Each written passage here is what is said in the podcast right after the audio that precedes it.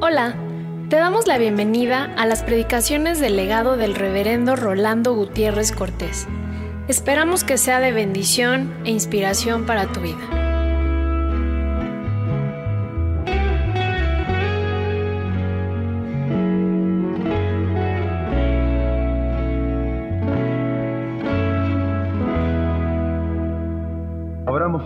Palabra del Señor a Mateos 19, del 16 al 30.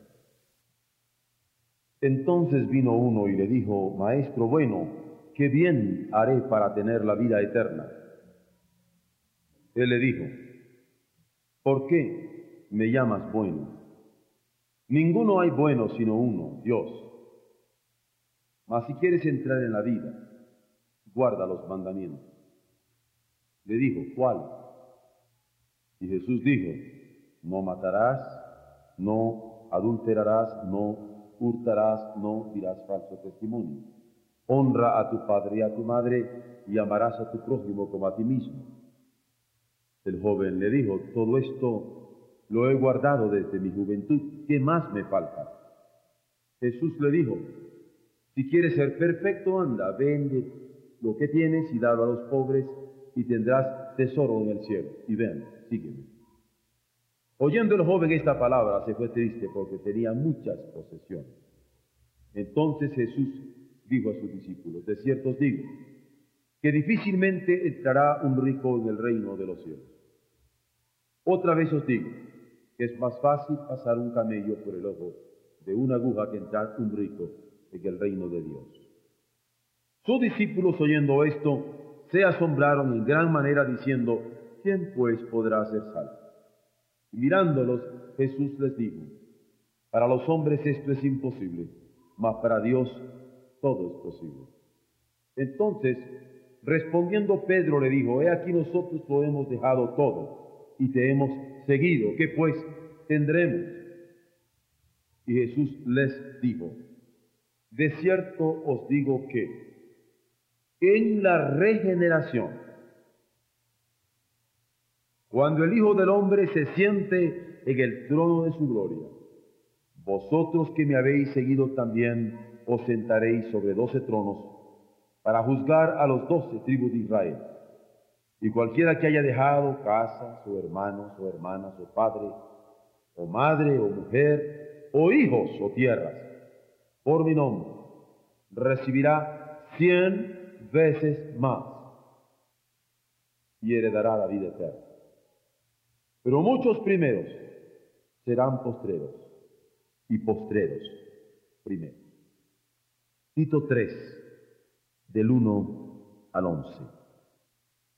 Recuérdales que se sujeten a los gobernantes y autoridades, que obedezcan, que estén dispuestos a toda buena obra, que a nadie difamen, que no sean pendencieros sino amables, mostrando toda mansedumbre para con todos los hombres. Porque nosotros también éramos en otro tiempo insensatos, rebeldes, extraviados, esclavos de concupiscencias y deleites diversos, viviendo en malicia y envidia, aborrecibles y aborreciéndonos unos a otros.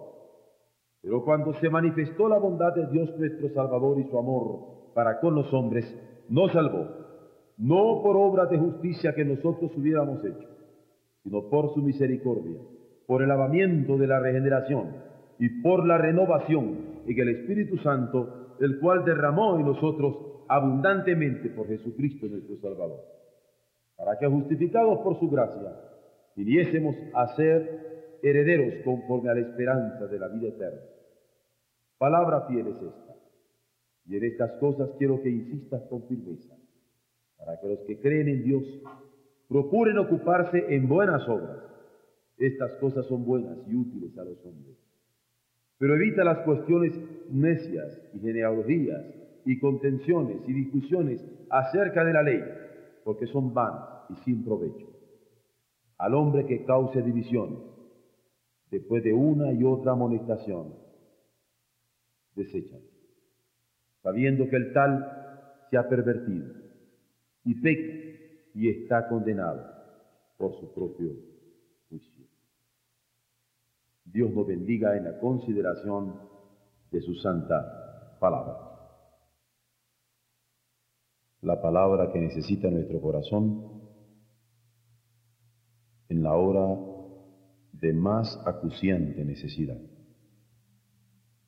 Te bendecimos porque nos trajiste y porque en medio de inquietudes y tensiones y trabajos e incertidumbres, tú nos pudiste sostener durante la semana y como padre a sus hijos, pequeños y dependientes, nos has tomado para guiar nuestros pasos y recibir palabra de vida eterna. Sé propicio a cada una de nuestras necesidades en el nombre de Jesucristo nuestro Señor. Amén. Cuando nosotros pensamos en la impotencia que tenemos para que nuestros pensamientos sean dignos de Jesucristo, nos percatamos de la gran necesidad que tenemos de Él. Porque queriendo nosotros que nuestros pensamientos sean puros, siempre están salpicados de impureza. Y la única manera de poder controlar que nuestros pensamientos sean puros y dignos es haciendo nuestra transferencia a Jesucristo. De tal manera que ya no piense yo, sino que Cristo piense en mí. Y lo que ahora piense en la carne, lo piense en la fe del Hijo de Dios, que se entregó a sí mismo por mí. Y solamente cuando yo puedo transferir mis pensamientos a la cruz, dándome cuenta que cuando Él está muriendo, Él está perdonando a quien le hiere y perdonando a quien le befa y perdonando a quien le lastima, es que yo puedo convertir el odio en amor y la burla en generosidad. Y mis pensamientos comienzan a ser los pensamientos de Jesús. Cuando yo me doy cuenta de que mis sentimientos no puedo controlarlos, porque a la primera mirada mala, fea e inadecuada para lo que yo estoy esperando, yo reacciono de una manera violenta me percato que yo no puedo en manera alguna decirle a mis propios pensamientos, pues ahora vas a amar, ahora vas a perdonar, ahora vas a reconciliar, ahora vas a restaurar. Y la única manera que yo puedo hacer es también una transferencia. De tal manera que ya no sienta yo, sino que sienta Cristo en mí. Y lo que ahora sienta en la carne, lo sienta en la fe del Hijo de Dios, que me amó y se entregó a sí mismo por mí. Y cuando me doy cuenta de que mis acciones también son acciones negativas, y que en realidad cuando estoy actuando, actúo de acuerdo a mi carne, la única posibilidad que yo tengo para superar la impotencia en que me muevo y no seguir actuando inadecuadamente a los designios de Dios, es transferir también todo mi bagaje de elementos de juicio para actuar al Señor. De manera que ya no actúe yo, sino que actúe Cristo en mí y lo que ahora actúa en la carne, lo actúe en la fe del Hijo de Dios que me amó y se entregó a sí mismo por mí. Y estos pensamientos que tienen la tendencia al pecado, y estos sentimientos que tienen la tendencia al pecado, y estas acciones que tienen la tendencia al pecado, tienen como única posibilidad de transformación digna el transferirlos al Señor en la cruz ha querido Es así que yo entiendo la palabra que dice, vivo no ya yo. Porque cuando yo vivo pienso, cuando yo vivo siento, cuando yo vivo actúo. Pero cuando vivo me estoy debatiendo en esta lucha tremenda de impotencia. Y como Pablo digo, miserable hombre de mí, que lo que quiero hacer no hago y aquello que no quiero hacer, esto es lo que hago. Y miren ustedes cómo nos estamos moviendo como padres, pensando tantas veces, sintiendo tantas veces y actuando tantas veces en nuestras propias medidas y no en las de Jesucristo. ¿Y cómo estamos viviendo como hijos pensando, sintiendo y actuando tantas veces por nuestras propias medidas y no en las de Jesucristo? Y como esposos, pensando, sintiendo y actuando tantas veces en las medidas nuestras y no en las de Jesucristo. Y como ciudadanos, ¿y cómo necesitamos transferir ya no digo nuestros pecados a Jesucristo para que perdonados por Él tengamos descanso, pero nuestro pensar, nuestro sentir, nuestro actuar, nuestra vida toda a Él, para que podamos decir con el apóstol, vivo no ya yo, mas vive Cristo en mí. Y lo que ahora vivo en la carne, lo vivo en la fe del Hijo de Dios que me amó y se entregó a sí mismo por mí. La acción pastoral se goce en la regeneración. Pero para entender que es una acción pastoral de cuidado, hay que entender lo que acabo de decir.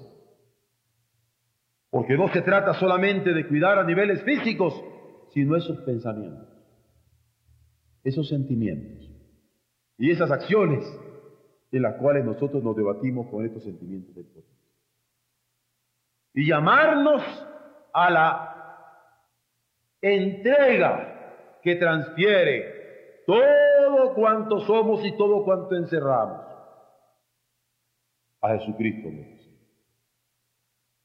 Y la acción pastoral atiende la regeneración porque la regeneración es obra del Espíritu Santo en nuestra mente, obra del Espíritu Santo en nuestro corazón obra del Espíritu Santo en nuestra voluntad, que está haciendo que pensemos con nueva mentalidad, que sintamos con nuevo corazón, que actuemos con nuevo tipo de decisión. Es una regeneración que transforma totalmente nuestro interior y en lo cual vamos creciendo con una nueva moral, con un nuevo temple, con un nuevo sentido de lucha. Y nos gozamos cuando alguien comienza a plantearse desde la perspectiva de Cristo, desde el Espíritu de Cristo, las situaciones en que vive. ¿Alguna vez alguien en nuestra iglesia inquirió diciéndome, pastor, yo quiero confesarle que desde que me entregué a Jesucristo he comenzado a tener problemas. Y yo quisiera consultar. Porque antes de yo hacerme cristiano, no tenía problemas con mi esposa, ni tenía problemas con mis hijos. Y mire que ahora he comenzado a tener problemas. Y le dije, sí hermano, tiene razón. Pero simplemente pensemos en eso.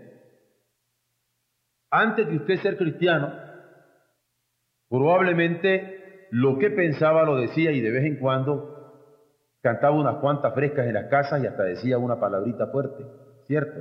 No, sí, claro. Muy bien. Antes de ser cristiano, para usted que sus hijos llegaran a determinadas horas de la noche a su casa no le preocupaba. Porque usted decía, esto es normal en los jóvenes. Y si ellos le decían, papá, voy a una fiesta, voy a un baile, usted tampoco le decía nada.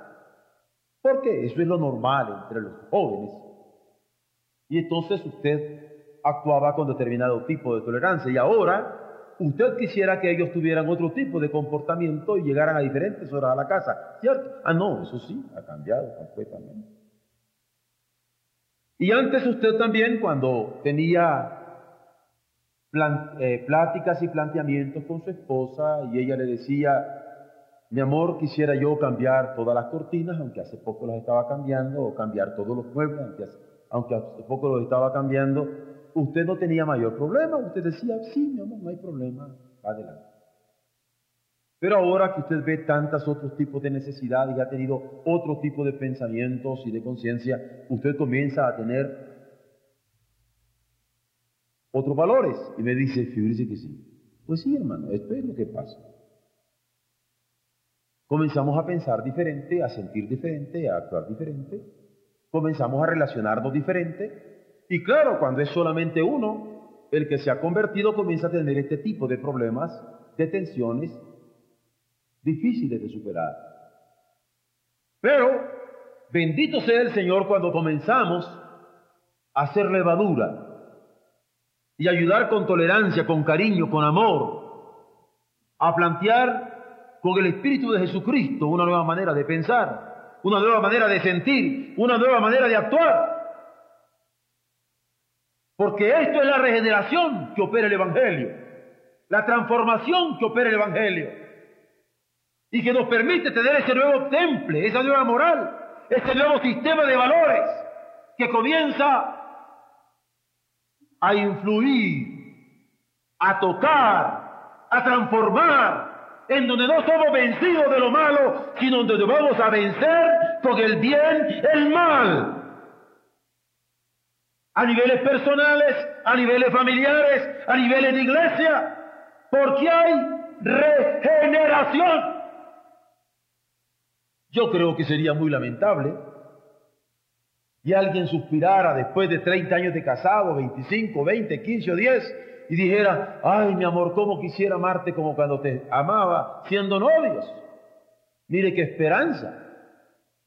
¿Se imaginan contemplar un amor enano? Porque después del matrimonio ya no siguió creciendo. Por no decir un amor retrógrado. Porque ni siquiera está amando a la altura del matrimonio decreció, pat atrás. Yo creo que eso es triste. Y un hogar que tiene esta realidad no tiene la bondad de la frescura, de la lozanía, del día nuevo. Pero se imaginan que esto se dé a niveles de relaciones humanas. Cuán triste es cuando esto se da a niveles de relaciones espirituales. Cuando nosotros amamos más a Cristo, nuestro Señor, hace 30 años, 25 años, 20 años, 15 años, 10 años, 5 años, que lo que lo estamos amando ahora. Y que en vez de pensar con su mente, sentir con su corazón, decidir con su sistema de valores y su espíritu de mansedumbre dominando todo nuestro ser. Vamos de mal en peor, como el cangrejo para atrás. Y nuestros pensamientos son menos puros, nuestros sentimientos menos nobles, nuestras decisiones menos acertadas y vamos cabalgando de torpeza en torpeza. Esto es una estupidez andando a pie. Con razón el Señor va a hablar a los suyos diciéndoles, tengo contra ti que ha dejado tu primer amor. Ni a ese llegamos. Porque esto es una negación de lo que estamos considerando. La regeneración. Donde hay un nuevo pensamiento cada día un nuevo sentimiento cada día, una nueva decisión cada día, por no decir mil nuevos pensamientos, mil nuevos sentimientos, mil nuevas decisiones, por no decir treinta mil, que ahora están determinados por Él porque tenemos la mente de Cristo, porque hay en nosotros el mismo sentir que hubo también en Cristo Jesús y porque nuestro actuar es un actuar de acuerdo a su designio bendito. Y hermanos de mi alma, por eso es que la acción pastoral se goza en la regeneración. Porque cuando uno ve que el Espíritu Santo está obrando en la mente de una persona, en el sentimiento de una persona, en las acciones de una persona, es más, cuando uno ve que una familia tiene una mentalidad nueva cada día, sentimientos nuevos cada día, entrega nueva cada día, cuando uno siente que esa familia crece, es más, cuando uno piensa que su iglesia tiene nuevo pensar, nuevo sentir y nuevo actuar. La regeneración que se está operando produce gozo, porque hay gozo en el corazón del Señor.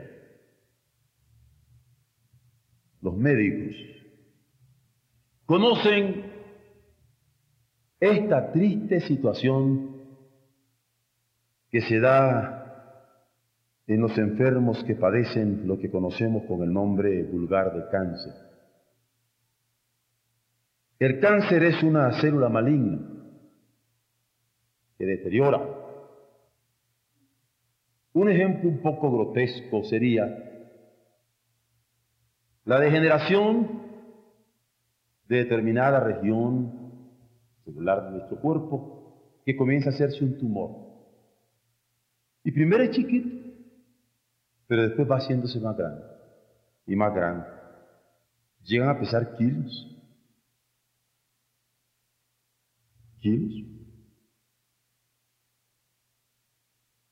Y la regeneración es lo contrario a esta degeneración. ¿Y se imaginan ustedes cuando en vez de haber ido aumentando la salud de nuestra mente, ha ido degenerando y traemos un tumor cerebral? ¿Se imaginan que cuando nosotros hemos sido llamados a tener salud en nuestro corazón, ha ido degenerando. Y tenemos un tumor. En nuestras relaciones personales, porque no tenemos capacidad ni de amar a nuestros hijos, a nuestro esposo, a nuestra esposa, a nuestra familia, a nuestra iglesia. ¿Se imaginan ustedes cuando en vez de actuar cada día con más pureza, de repente la vorágine del mundo nos está alcanzando y dejamos de ser honestos para convertirnos en corruptos. Y en vez de regeneración, comienza a calarnos la degeneración. La acción pastoral se goza en la regeneración. Pero se goza porque el Señor nos ha llamado a un cambio permanente, pero un cambio que se opera en lo íntimo del ser. Dios nos permita que podamos salir diciendo, ya no pienso yo, mas piensa Cristo en mí. Ya no siento yo, mas siente Cristo en mí. Ya no decido yo, mas actúa Cristo en mí. Ya no vivo yo, mas vive Cristo en mí, porque la regeneración se está operando. Y hay un nuevo amanecer cada día para ponernos en las manos de nuestro Dios. Si en esta mañana Dios se ha hecho presente a través de la lectura de su palabra que tenemos escrita y estampada y ha sido leída. Si en esta mañana Dios se ha hecho presente a través del canto que hemos entonado y hemos sentido la caricia de su mano que nos llama a pensar de nuevo en Él, sentir de nuevo en Él, y actuar de nuevo en Él. Si en esta mañana la meditación alrededor de su palabra, que nos llama a la regeneración que opera el Evangelio. Y al examinarnos cuánto hemos retrocedido, o acaso estancado, o acaso sintiéndonos como avanzando por remolque, Dios permita que al considerar su palabra para nuestra vida, nosotros podamos, como viendo a nuestro cónyuge, decirle, sabe mi amor, quiero pensar con nuevos pensamientos en ti. Sentir un nuevo palpitar de mi corazón por ti. Actuar con nuevo espíritu en nuestro hogar por ti. Y cuando su cónyuge le diga, Oye, mi amor, ¿y qué mosca te picó? No, le dice. La palabra me tocó. Y me di cuenta que el Señor quiere que te ame con el espíritu de la regeneración. Y haya un nuevo vivir en mi vida. ¿Se imagina la bendición que sería para cada una de las relaciones en que nos movemos como padres, como hijos, como esposos, como familias, como hermanos, como iglesia? Puedo pensar con un nuevo cerebro para mi iglesia. Puedo sentir con un nuevo corazón para mi iglesia. Puedo hablar con nueva palabra al corazón amado de mis amados. Porque si esto es cierto en mí, el Espíritu se ha manifestado en esta mañana. Su palabra se ha hecho presente en esta mañana. Su gracia está actuando en medio nuestro.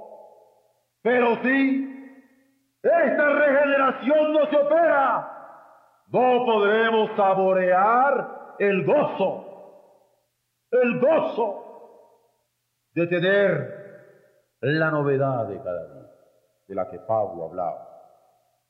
Olvidando ciertamente lo que queda atrás, vamos prosiguiendo el plan. De poema en poema, de poiesis en poiesis, de regeneración en regeneración, de nueva creación a nueva creación, de manera que el nombre de nuestro Señor sea glorificado. Yo espero que al salir de esta casa en este día haya, como cantamos en el himno anterior, un nuevo florecer en nuestra fe. Y a la antigua iglesia el adorne con este nuevo florecer. Amén.